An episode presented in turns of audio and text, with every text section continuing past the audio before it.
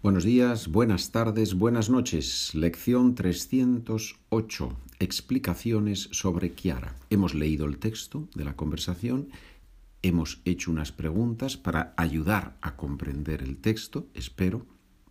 Y ahora viene una, algunas explicaciones de estructuras que me parecen especialmente interesantes o vocabulario. Es un ejercicio para que tú también practiques. Por ejemplo, número uno. Kiara era joven por dentro y por fuera. ¿Cómo podemos decir eso con otras palabras? Tú, ahora, ¿cómo podemos decir que Kiara era joven por dentro y por fuera con otras palabras?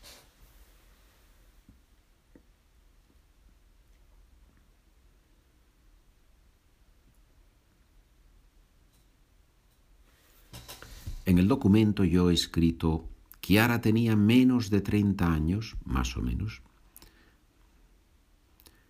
y era menos de 30 años, no, un momento.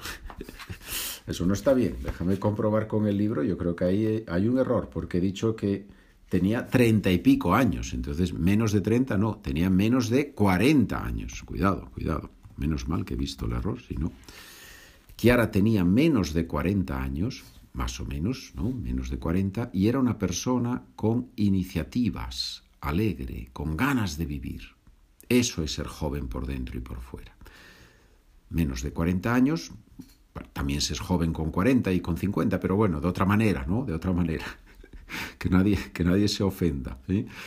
Tenía menos de 40 años, menos de 35 en realidad, porque 30 y pico, menos de 35, y era una persona con iniciativas, alegre, con ganas de vivir. Eso es lo importante, ¿verdad? Eso es lo importante, ser joven por dentro.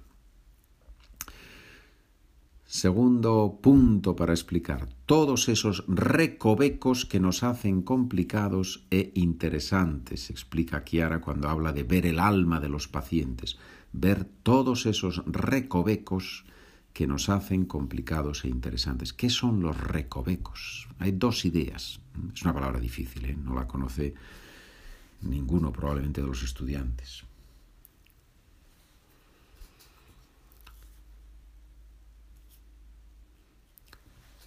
Dos ideas con los recovecos. Son lugares oscuros, escondidos, y al mismo tiempo hay curvas, giros, cambios de sentido.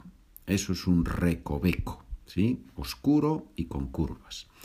Y en lenguaje figurado, el que tenemos en la frase de la historia, del relato, los recovecos son los muchos aspectos complejos de la personalidad, del carácter de las personas.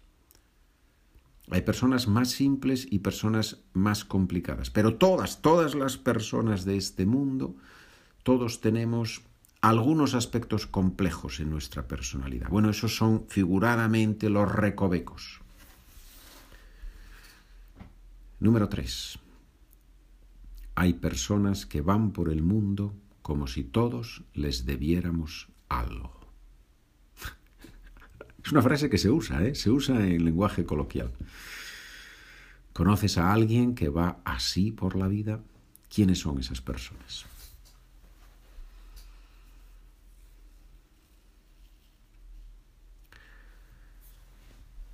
Son personas que piensan mucho en sí mismas, que se creen mejores o más importantes que los demás, como si fueran mejores, como si tuviéramos que estar agradecidos de que ellos existen, se creen superiores. Todo eso está en esa idea de no dar las gracias, ¿no? Yo no doy las gracias porque como soy superior a esta persona, no, tengo por qué dar las gracias. Bueno, esa mentalidad, hombre, pocas personas la tienen, espero, ¿no? Es un, es un prototipo más que nada, ¿no? Número cuatro, me sirve para practicar. Me sirve para, señores, Sí, sí, sí, sí. Una cosa es entender la estructura, otra cosa es usarla. Me sirve para practicar. ¿Para qué te sirve estudiar español si ya hay programas de voz que traducen simultáneamente? ¿Cuántas veces se han planteado esa pregunta muchas personas? ¿Para qué te sirve estudiar español si ya hay programas de voz que traducen simultáneamente? Piensa en la respuesta. Yo te voy a dar mi respuesta.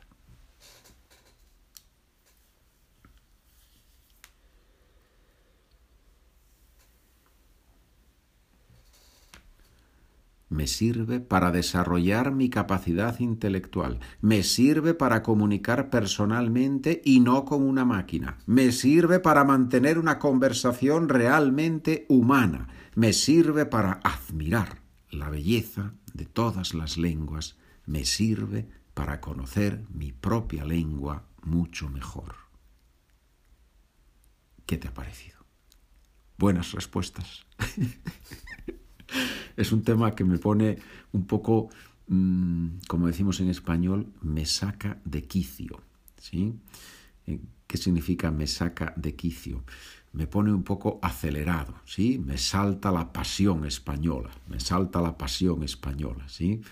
Porque claro, comparar, comparar eh, el lenguaje humano a lo que una máquina puede reproducir, hombre señores, la belleza de la comunicación humana, del proceso de aprender un idioma, de relacionar aspectos distintos, comparar eso con que una máquina me diga lo que ha dicho, me diga malamente, porque muchas veces es todavía malamente, y jamás, jamás va a ser perfecto. ¿Por qué?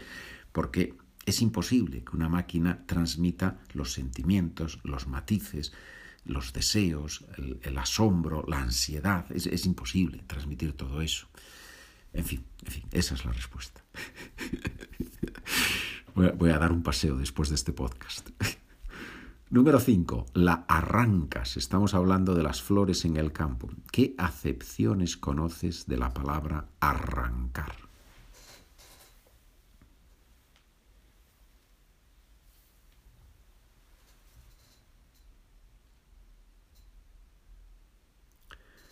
Podemos arrancar una flor, o sea, cortamos su tallo y lo partimos en dos. Y también podemos arrancar un coche, hacer que comience a funcionar.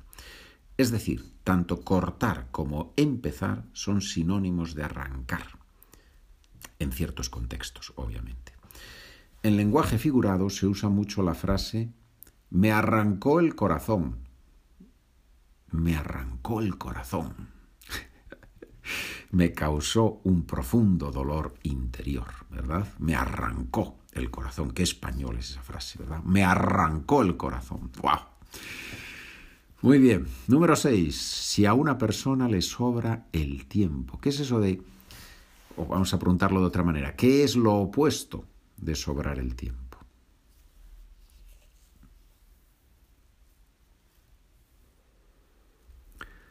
Lo opuesto de sobrar el tiempo es aprovechar el tiempo. También puedes decir es faltar el tiempo, ¿sí? Me falta el tiempo y como consecuencia tengo que aprovechar el tiempo. Quizás me falta el tiempo sea más, más adecuado, pero hay conexión.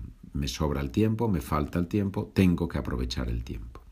Si te sobra el tiempo significa que tienes muy pocas cosas que hacer. Estás libre muchas veces tiene un significado negativo. Una persona no sabe qué hacer en su tiempo libre, le sobra el tiempo. ¿sí? Le sobra, no sabe qué hacer. Hombre, no es muy positivo. Aprovechar, en cambio, normalmente en, en contexto de este tipo es sacar el máximo partido de algo. ¿sí? Eh, eh, usar algo al máximo.